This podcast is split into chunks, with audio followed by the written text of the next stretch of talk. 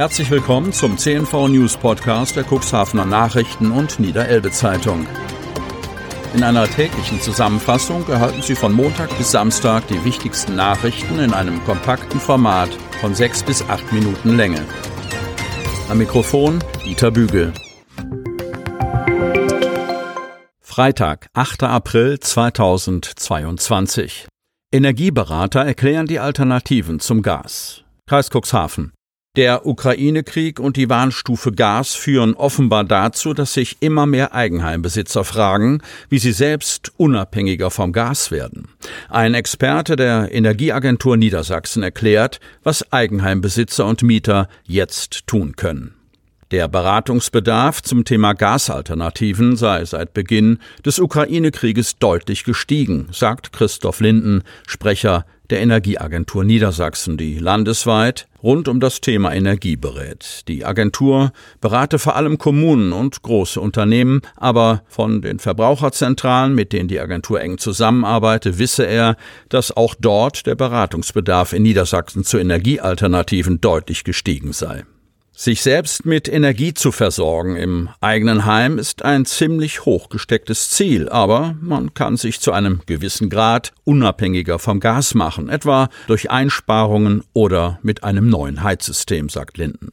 Für ein klassisches Einfamilienhaus gäbe es da verschiedene Möglichkeiten, etwa die Wärmepumpe oder die Biomasseheizung, beispielsweise mit Pellets. Außerdem gibt es noch die Möglichkeit, die Heizung durch Solarthermie zu unterstützen oder bei der Stromerzeugung auf Photovoltaikanlagen zurückzugreifen, listet er auf. Wir müssen uns an mehreren Stellen unseres Alltags von gewissen Gewohnheiten verabschieden, sei es beim Konsum, der Mobilität und eben beim Wohnen, sagt Linden. Linden zählt die folgenden Möglichkeiten für Eigenheimbesitzer auf. Luftwärmepumpen, Erdwärmepumpen, Biomasseheizungen, Solarthermie. Doch egal, für welche Technik man sich interessiert, in jedem Fall ist es sinnvoll, eine Energieberatung zu nutzen. Energieberater nehmen das Haus komplett in Augenschein und schauen, an welcher Stelle zuerst etwas gemacht werden muss, beispielsweise am Dach oder bei der Dämmung, sagt Linden. Unabhängige Energieberater gebe es bei der Verbraucherzentrale. Auge in Auge mit dem Wolf bei Cuxhaven. Kreis Cuxhaven. Die Altenwalderin Tanja Heidmann schwärmt gegenüber unserem Medienhaus von einer, ich zitiere, faszinierenden Begegnung, Zitat Ende, in der Natur. Sie war vor ein paar Tagen in der Mittagszeit mit dem Fahrrad auf dem Weg von Altenwalde nach Ockstedt, als circa 50 Meter vor ihr, ich zitiere, ein Prachtexemplar von Wolf, Zitat Ende, von rechts kommend den Verbindungsweg querte. Wir schauten uns eine gefühlte Minute in die Augen, ehe er dann nach links verschwand, so Heidmann.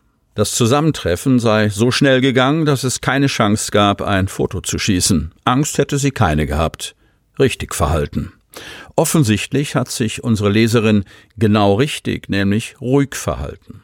Eine Bilderbuchbegegnung, so einen Verlauf wünscht man sich, sagt Silas Neumann dazu. Er ist Wolfsberater aus Wanner-Ahlen-Falkenberg und weiß, dass sich im Bereich Küstenheide seit circa zwei Jahren ein standorttreues weibliches Tier aufhält. Das hätten DNA-Spuren ergeben.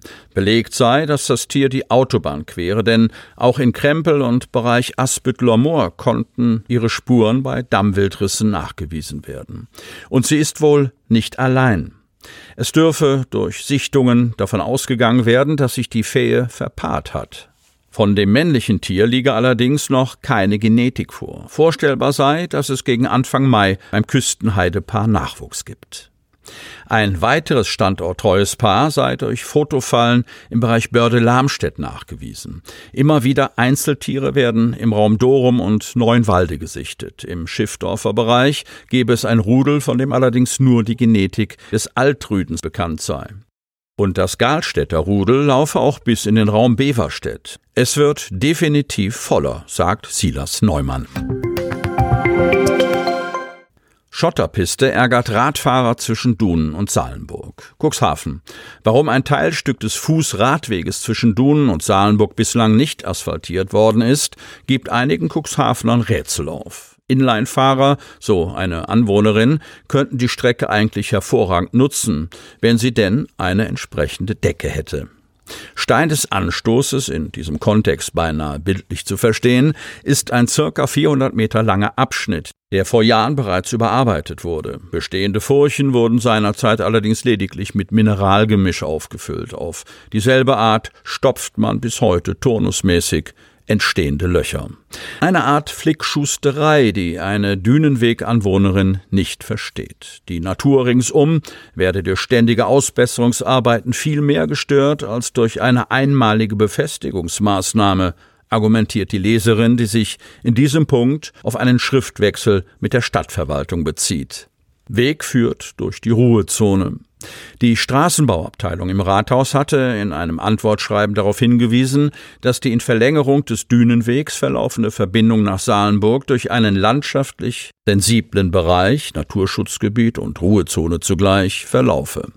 Aus diesem Grund sieht sich die Stadt nicht befugt, auf eigene Faust eine Entscheidung zu fällen und eine Asphaltmischmaschine auffahren zu lassen.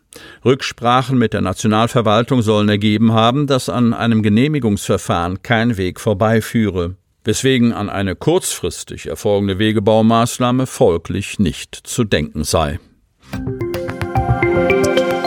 Junger Mann nach Diskostreit aufgrund vorsätzlicher Körperverletzung verurteilt. Cuxhaven.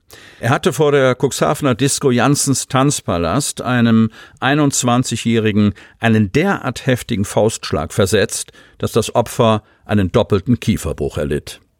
Jetzt ist der 20-jährige Täter vom Jugendrichter am Amtsgericht Cuxhaven verurteilt worden. Anfang November war es am frühen Sonntagmorgen vor der Lüdingworter Diskothek, wir berichteten, zu der Auseinandersetzung zwischen den beiden jungen Männern gekommen, die in einem Verfahren wegen gefährlicher Körperverletzung gegen den 20-jährigen Täter endete.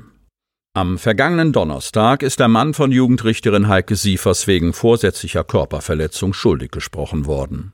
Außerdem sei ihm eine Arbeitsauflage von 40 Stunden erteilt worden und er muss 900 Euro Entschädigung an das Opfer zahlen. Außerdem soll der 20-Jährige an einem Täter-Opfer-Ausgleich teilnehmen.